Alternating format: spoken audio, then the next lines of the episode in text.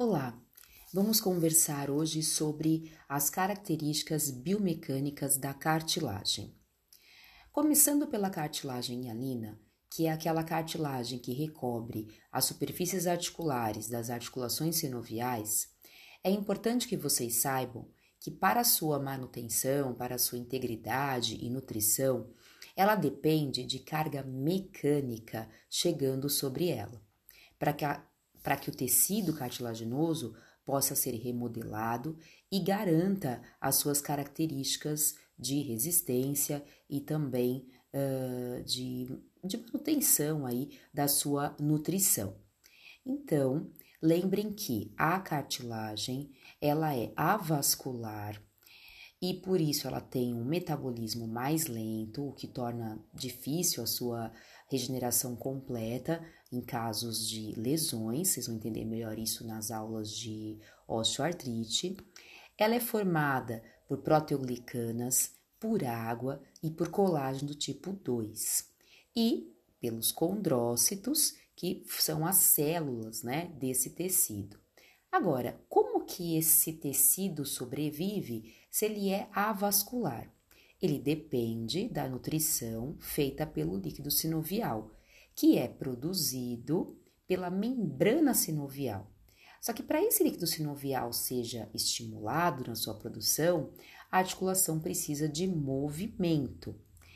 E para que esse líquido consiga nutrir adequadamente essa cartilagem e se difundir sobre ela, o movimento também deverá estar presente e também cargas mecânicas a favor de compressão, descompressão, para favorecer aí a difusão, né, dos nutrientes.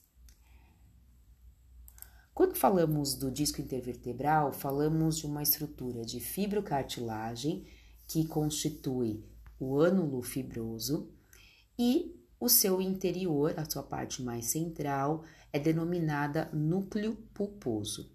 O núcleo pulposo ele é caracterizado por um líquido bastante viscoso, rico em ácido hialurônico, composto também por grandes proteínas e também água. Apresenta também no seu interior colágeno do tipo 2. Já o ânulo fibroso é uma fibrocartilagem extremamente resistente, composto basicamente por colágeno do tipo 1. Duas propriedades fundamentais do disco é resistência e elasticidade. Então, se vocês quiserem depois pegar uma bexiguinha, encham ela de ar na forma de uma bolinha, como se fosse o um núcleo pulposo. Tentem apertá-la um pouquinho e depois tirem o estímulo que você aplicou. Vocês vão ver que o tecido da bexiga ele sofreu uma deformação e depois ele retoma a sua forma original. Então, num disco eh, intervertebral íntegro, as forças compressivas recebidas no sentido axial ou durante movimentos em direções específicas, por exemplo, na flexão da coluna, ocorre uma maior compressão na parte anterior do disco e uma descompressão na parte posterior. Na extensão, o contrário, uma maior compressão na parte posterior do disco e uma descompressão na parte anterior, deslocando o material né, interno do disco sempre no sentido contrário e o núcleo pulposo acompanha né, esse deslocamento. Se o disco está íntegro, essas forças após removidas fazem com que o disco volte à sua altura original. Outra coisa importante é que, além da elasticidade, esse disco aí se mantenha é, sempre hidratado, né? Então, a, essas forças compressivas que ocorrem de forma alternada aí, em diferentes direções favorecem também a melhor difusão né, uh, da, da água nesses tecidos. Quando o disco sofre uma inclinação, comprime mais do lado da inclinação e descomprime do lado contrário.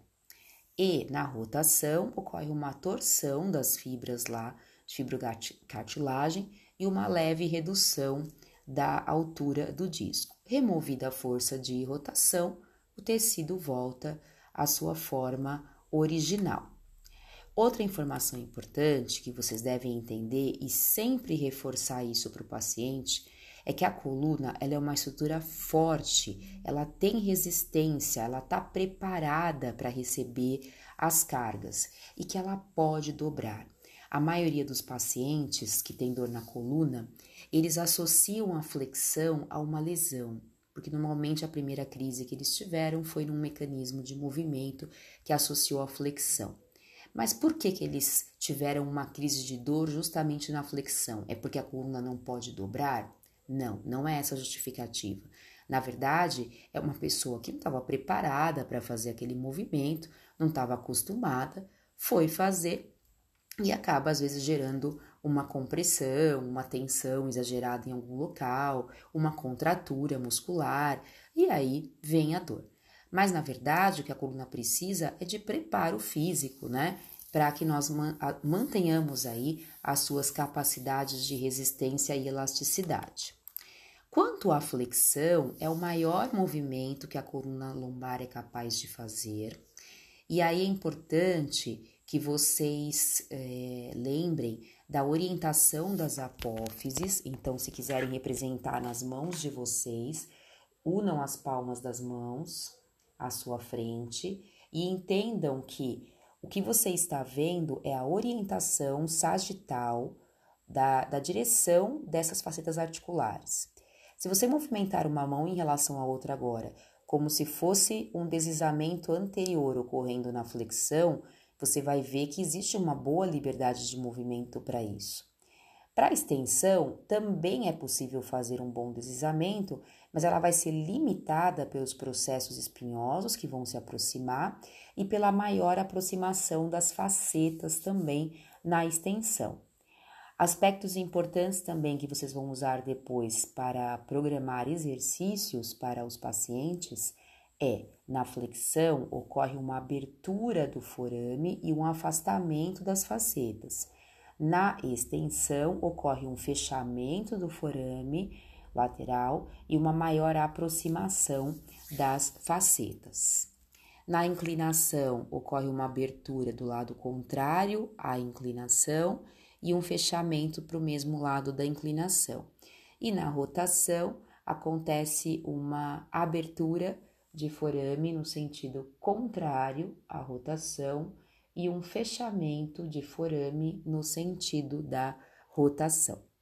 Então, essas informações são importantes para a escolha das direções de movimento, das preferências de movimento que vocês utilizarão na fase em que o paciente tem que passar pela modulação da dor e usar exercícios de preferência direcional para modular essa dor.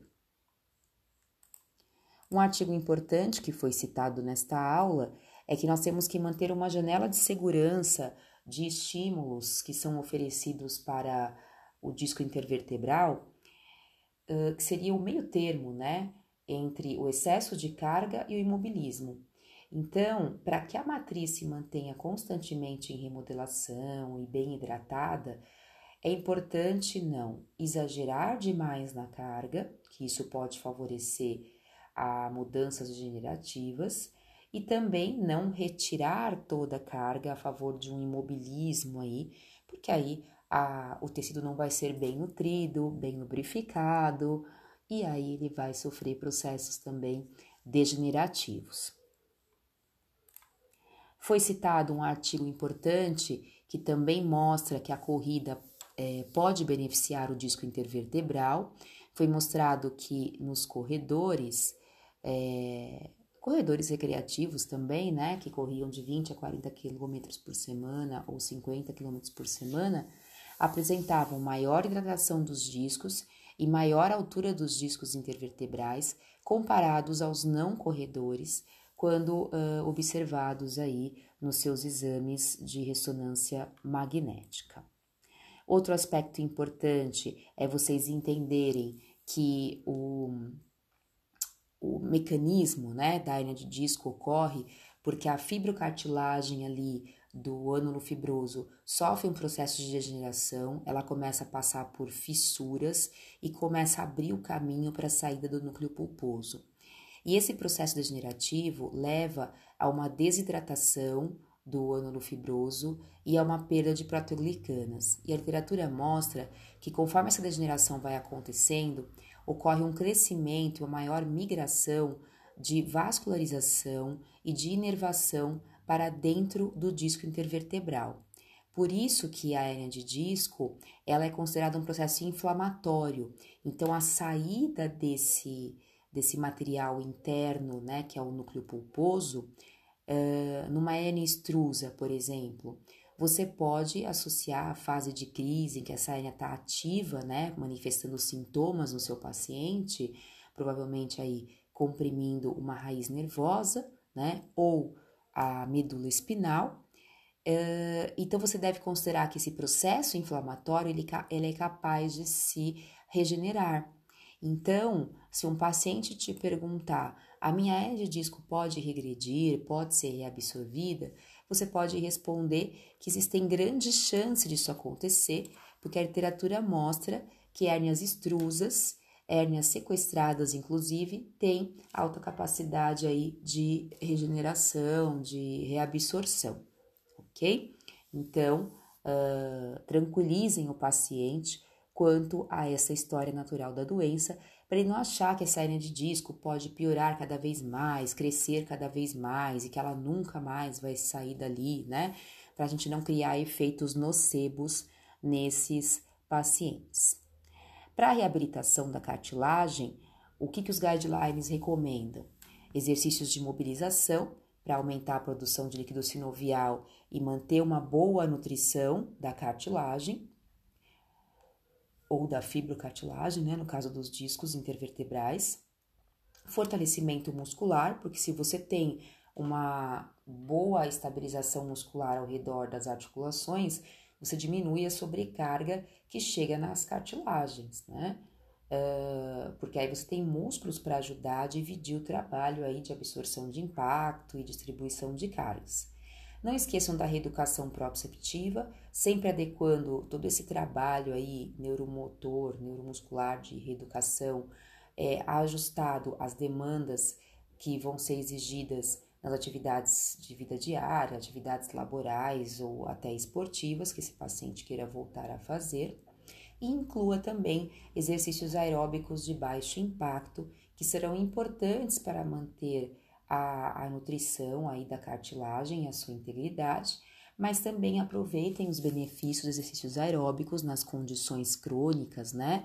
Da, degenerativas da coluna e também das articulações, como joelho, quadril, com osteoartrite, para que vocês estimulem a liberação de neurotransmissores que favoreçam a modulação da dor e que promovam maior qualidade de vida para esse paciente melhorando sua qualidade do sono, inclusive, e liberando é, substâncias do bem, né, na nossa farmácia interna, que favoreçam a redução da dor, dessensibilizando aí então o nosso sistema da dor. Então, encerro por aqui a, a aula de biomecânica da cartilagem uh, e nos vemos então no próximo podcast.